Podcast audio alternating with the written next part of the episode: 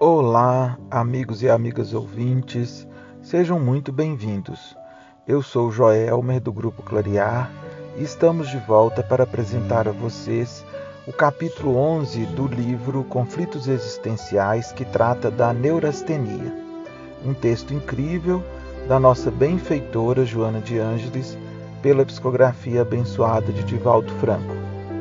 Vamos começar com a psicogênese da neurastenia conhecida como debilidade dos nervos e que foi considerada na psiquiatria a partir de Beard e Miller no século XIX.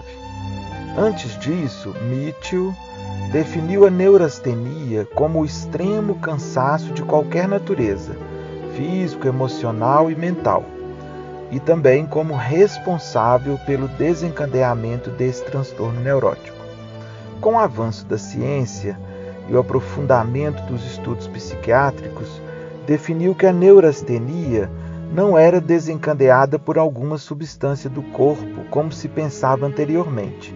Assim, a neurastenia foi classificada como uma organoneurose relacionada à capacidade do indivíduo de se adaptar a diferentes situações. E quando essa adaptação não ocorre, instala-se a neurose, que tem como principal componente a fuga da realidade, que segundo Joana, abre aspas, o paciente evita a todo custo se relacionar com seus fracassos pessoais e as realidades de natureza perturbadora.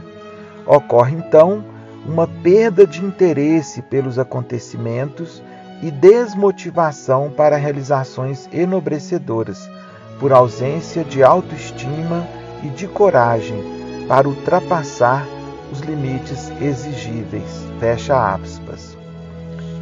Impossível não relacionar a neurastenia aos demais processos neuróticos, produtores de ansiedade, e são várias as formas de ver o transtorno neurastênico. Porém, nossa benfeitora destaca que, abre aspas, o cansaço demasiado desempenha um papel fundamental na eclosão do processo neurastênico, por produzir a fadigabilidade que poderia ser transitória não fosse a sua continuidade e permanência, tornando-se patológico esse esgotamento nervoso decorrente da estafa, desde que o repouso não logra reestabelecer o equilíbrio somático. Fecha aspas.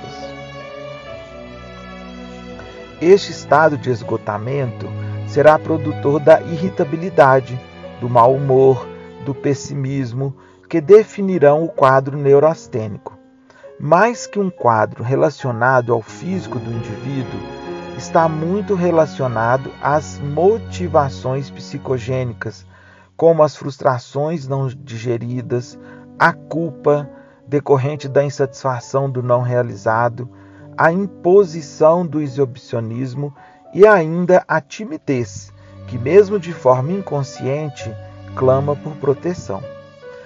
Todo comportamento ou atitude psíquica que leva o indivíduo a viver fora da própria realidade poderá provocar o aparecimento da neurastenia.